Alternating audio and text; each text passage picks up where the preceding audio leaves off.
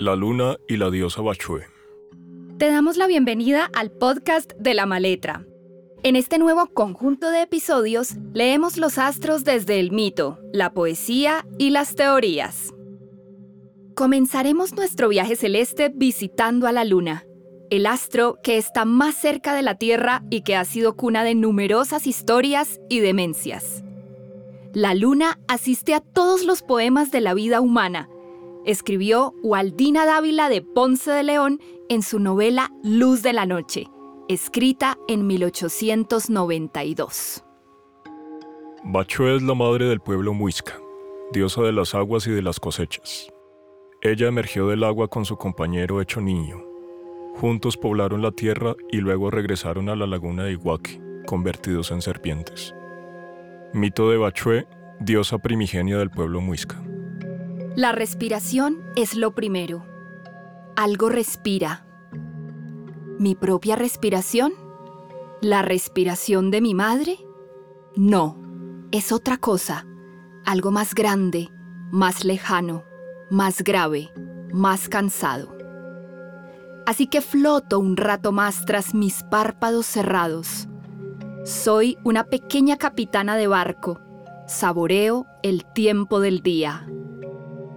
Silvia Plath, Ocean 1212W.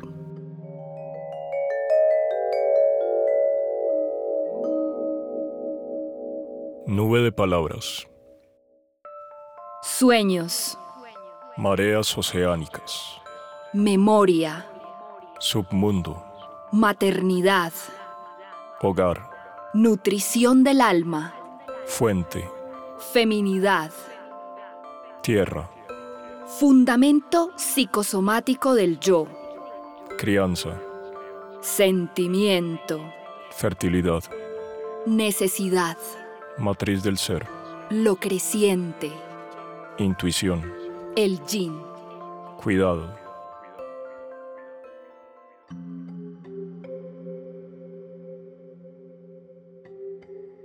Interpretar y comprender a la luna parece difícil cuando nos anuncian que se trata justamente de comprender las emociones y la forma a veces convulsionada en la cual se manifiestan. La astrofísica Fatoumata Kebe describe a la luna como la esfera nocturna de la experiencia y anuncia que nos queda la astrología, la palabra de las estrellas, para interpretarla y comprenderla.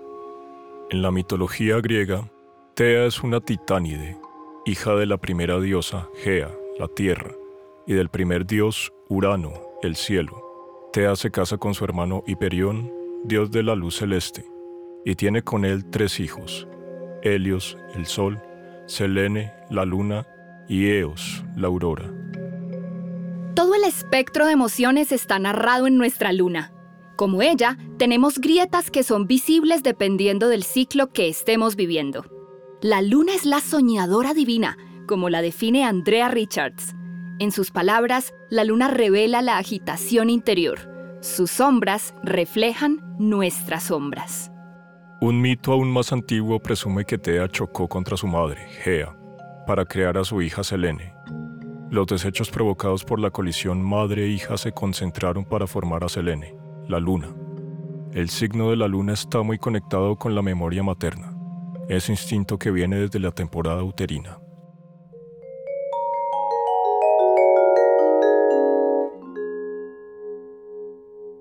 Este podcast ha sido creado por la Escuela de Astrología La Maletra. Voces Juan Serrano y María Antonia León. Música Caterine Ortega. Postproducción de sonido Audio for Media. ¿Cómo te sentías cuando eras niña o niño? ¿Qué cosas te gustaban? ¿Expresabas tu incomodidad, tus necesidades y tus miedos? Esta es la respuesta que te entrega la luna. Las antiguas también llamaban Memphis a la luna, que quiere decir la medida o el mes. Como regente de cáncer, la luna también usa el emblema del cangrejo como símbolo de autoprotección.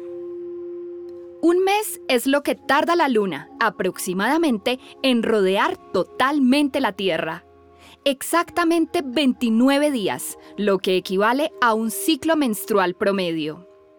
La luna es la bruja de la ciclicidad. La luna es nuestro clímax de amor y de dolor. El primer ser humano que firmó un manuscrito como suyo fue mujer. Se llamó Eneduana, que traduce algo así como sacerdotisa.